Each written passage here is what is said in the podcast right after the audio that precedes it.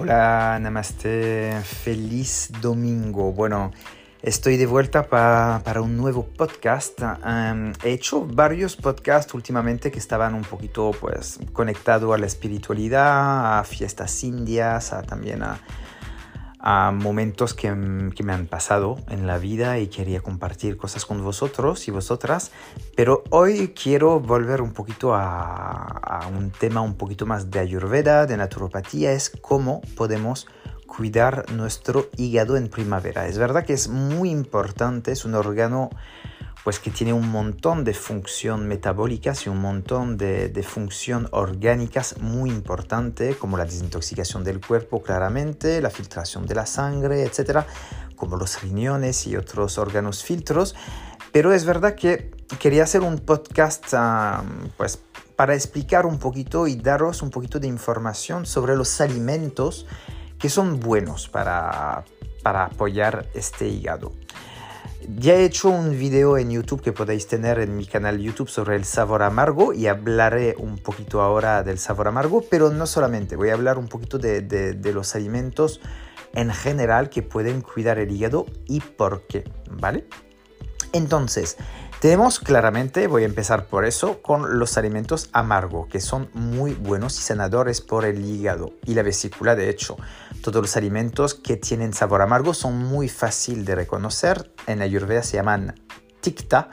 Eh, este sabor, es, de hecho, es uno de los sabores muy olvidado en Ayurveda. Es uno que tenemos que añadir y que tenemos que empezar a comer un pelín más eh, dentro de nuestra dieta porque es verdad que tenemos seis sabores, recuerdo, en Ayurveda, que son dulce, salado, ácido, amargo, astringente, picante, pero nos enfocamos siempre mucho al sabor dulce. Entonces, bajar el sabor dulce en primavera es claro. Entonces, bajar los cereales, bajar los lácteos, bajar los, las proteínas animales, si coméis proteínas animales, Em, bajar todo lo que es demasiado dulce. De hecho, también la fruta dulce, evitar de comer demasiadas en esta temporada porque puede aumentar la mucosidad, el exceso de agua, del elemento agua, que es uno de los, de los elementos que está dentro del dosha kapha, que predomina la estación de primavera, sobre todo la mayoría de la primavera. El final de primavera es más pita, más fuego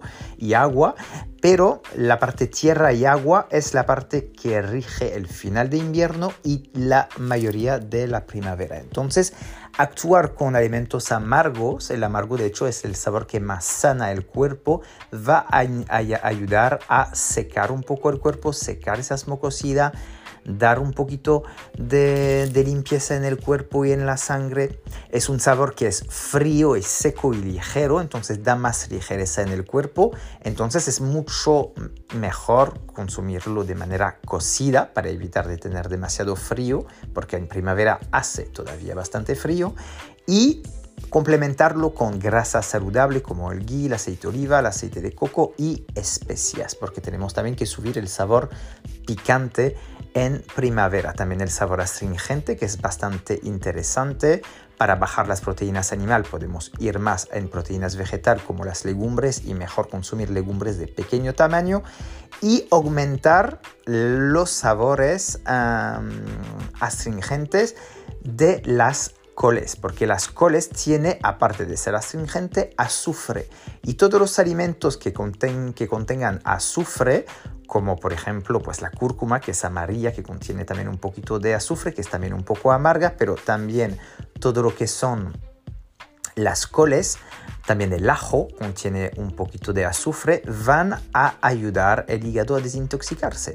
Entonces es importante usar todas las brásicas y todas las partes eh, de alimentos que son las coles. Entonces, coliflor, brócoli, colcale, etc. Entonces, algo que hay que tener bien en cuenta, ¿vale? Todas las infusiones más hepáticas, ¿vale? Como el diente de león que podemos encontrar además podemos añadir en ensaladas o secarla y hacer infusiones, la ortiga que también es una planta salvaje bastante interesante, toda la parte de Desmodium que es una planta africana muy interesante y muy buena para ah, depurar pero también a regenerar todas las células hepáticas, en todo las, el, el boldo, el cardomariano también. Ah, las plantas diuréticas también ayudan a sacar hacia afuera. De hecho, ya lo he dicho en este video de YouTube, pero es importante mezclar las plantas hepáticas juntas para que se puedan ayudar o interactuar entre ellas para desintoxicar el hígado, sobre todo las tres fases hepáticas que tiene el hígado, porque el hígado no se desintoxica de una fase, de, un, de una vez. Siempre hay varias fases que van a permitir a, depurar el hígado. Por eso que podemos usar mucho esas plantas, pero mezclándola para actuar en esas tres fases y tener una desintoxicación completa. ¿vale? También usar cereales, si eh, comemos cereales mucho más integral, los cereales integral también apoyan bastante el hígado y sobre todo cereales sin gluten que van a, a ayudar mucho eso y también alimentos que tienen glutatión el glutatión y también todos em, los alimentos que tienen vitaminas de grupo B. El grupo B va a actuar sobre el sistema nervioso, pero también va a actuar a apoyar nuestro hígado, ¿vale?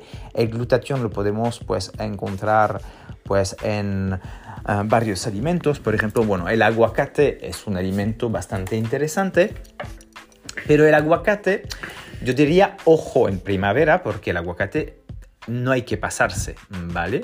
Entonces es importante comer en, en pequeñas, vamos a decir, cantidades, porque pues si comemos demasiado podría eh, dar pues un poquito de, mm, de, estancamiento, si lo puedo decir así, porque es una grasa bastante densa y por la gente predominante cafa, pues hay que hacer cuidado.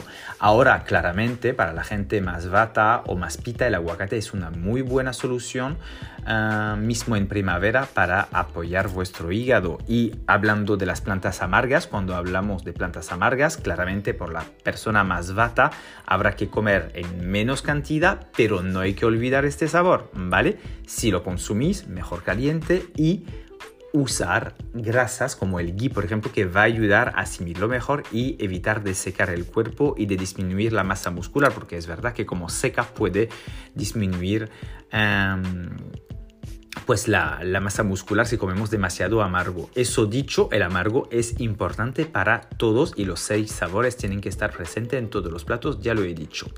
El glutatión entonces lo podemos tener en, pues, dentro de los espárragos, por ejemplo, las espinacas, la calabaza, el brócoli, ya lo he dicho porque las coles son importantes, el ajo también. Los tomates en muy pequeña cantidad lo usaría porque es bastante inflamatorio si consumimos demasiado. Las fresas, que también son de temporadas ahora, tienen bastante glutatión y pueden ayudar también a, nuestra, a nuestro organismo. Entonces, las nueces también podemos usar.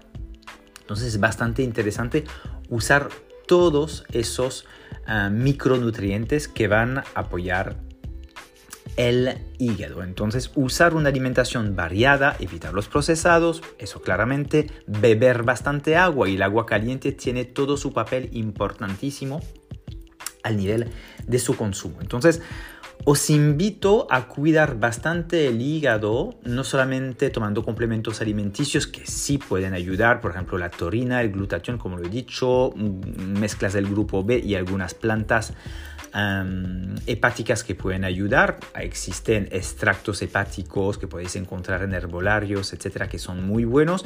Pero aparte de eso, claramente que el primer foco tiene que ser y tenemos que enfocarlo desde la alimentación. Entonces, también bajar el alcohol, si estáis tomando de vez en cuando, pues que sea de manera excepcional, evitar ah, de, mm, de, estar en contacto con demasiados químicos también en lo que estáis usando en vuestro cuerpo, porque todo lo que llega a la piel llega a la sangre y va a llegar al hígado también, entonces todos los productos cosméticos, etcétera, el tabaco, muchísimas cosas que tenemos que tener en cuenta, porque eso también tiene metales pesados. Las algas pueden apoyar también mucho el hígado, como la espirulina, la clorela, el kelp, etcétera, que son bastante interesantes. Espero, espero haber sido bastante claro, a lo menos daros un poquito más de explicación aparte del sabor amargo para que tengáis un poquito más de, de información.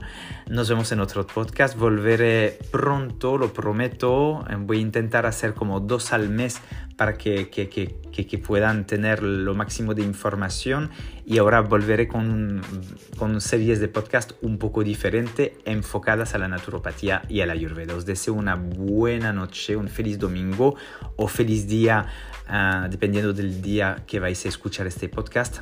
Hariom Tatsat, namaste, hasta pronto.